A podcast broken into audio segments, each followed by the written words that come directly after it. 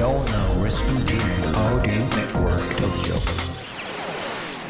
京ライフワークトークこんばんは番組ナビゲーターの田中由衣子です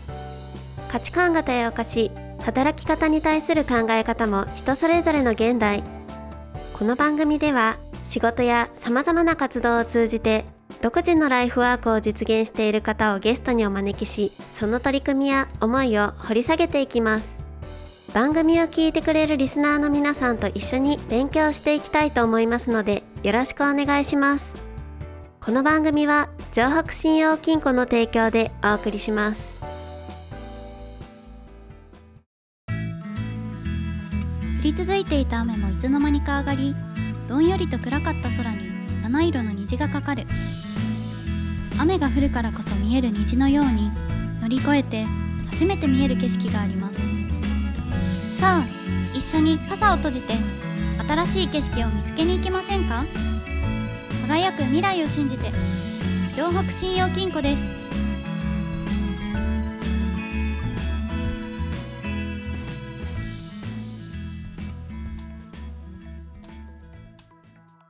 今月は上池木鎮文化ネットワーク代表山本忠さんにお話をお伺いしていきます。築年数の経った不動産の新しい価値の生み出し方についてやあなたの取り組みのため挑戦し大成功を収めたクラウドファンディングの成功に至るまでに工夫されたことを聞かせてもらっています。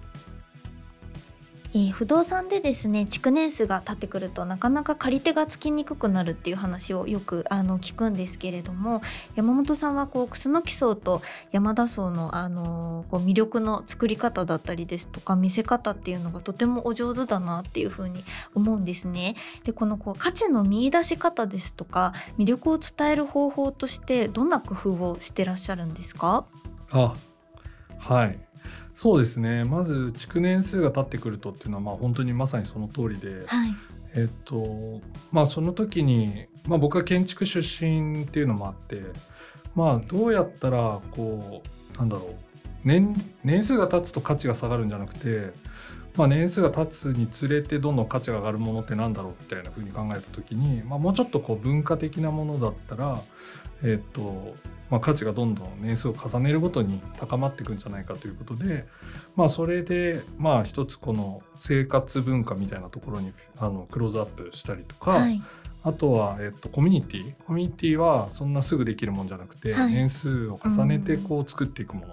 のを、まあ伝えながら楽しくとにかくえーと見せていくというか、まあ、魅力を伝えることで、まあ、なんか単純にこう築年数が長いから価値が下がるっていうのをこう逆転させようみたいなのはちょっと工夫として一つはい挙げてますかね。えーはい、そこのこう逆転の発想があるんですね。そうですねう具体的にはどんなこととかされてらっしゃいますか？そうですね具体的にって言われるとまた あれなんですけどそうですね、まあ、とにかく具体的にというよりはなんか皆さんがこの場所で楽しく過ごしている様子をまあ伝えたりとか、はい。起こっている状況をちゃんと記録に残したりとかっていうことですかね。はい、でそれに対して私もこういうのに関わってみたいとか、はえーまあ、ここで自分のひょ、まあ、活動、まあ、表現をしたりとか、まあ、自分らしい暮らしを作るみたいな、はいまあ、そういうところを感じてもらえるように、まあ、日々こうなんだろう記録を試したりはい伝えたり、お話をしたりみたいな、まあ、そんなことをしています。えー、じゃあこうあれですねなんかこう偽ったこう魅力とかを作るんではなくてなんかこうそういう実際にこう感じてくれたものだったりとかっていうのをこう広げたりとかこう感じてくれる人にこうより広げていくみたいな感じですかね。そうですねあんまりこう浮ついたことを言ってるとあの 現実に来た時はただの風呂なしアパートっていうね物理的な状況としては、はいあの物件としては。なのでまああのある意味こ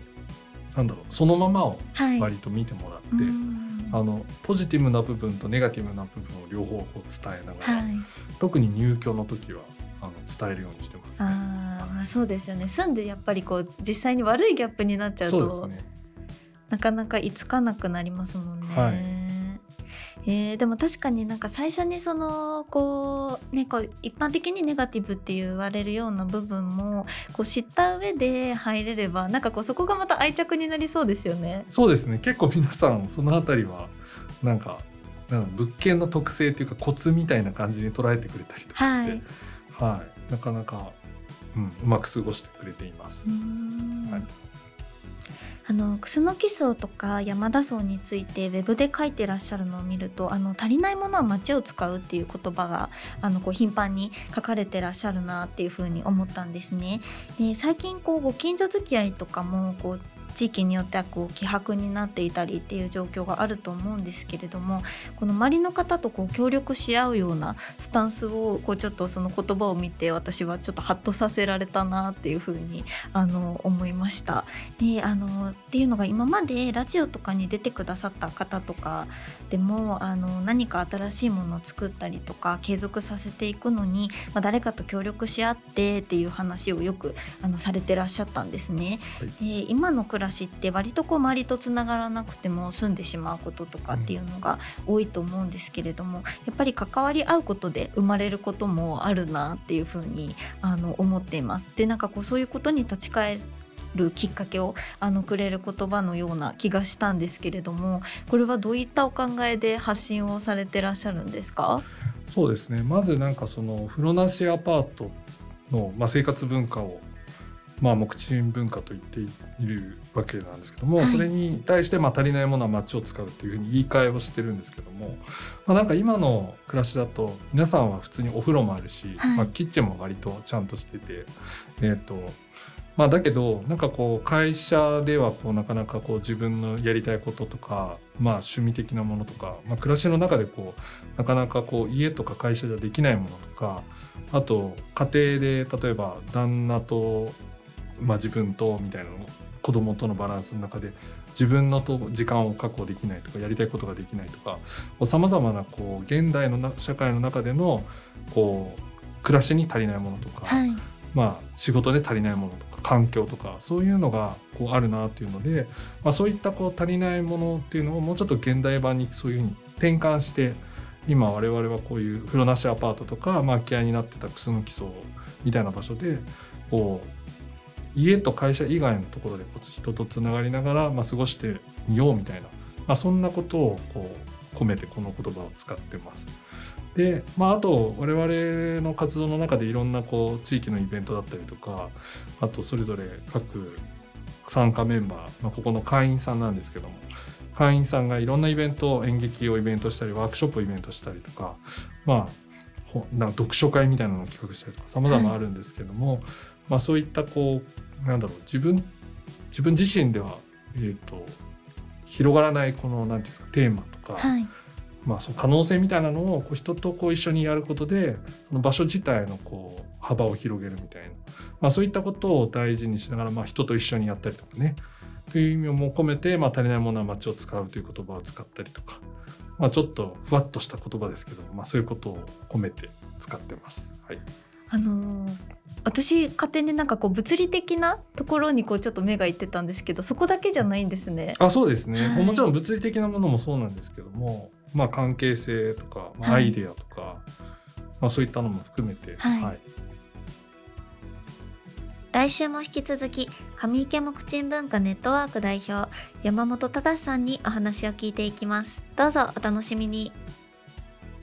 東京ライフワークトークでは番組へのご感想やこんな人にインタビューしてほしいといったご要望を募集しています。宛先は ant ハンモック東京。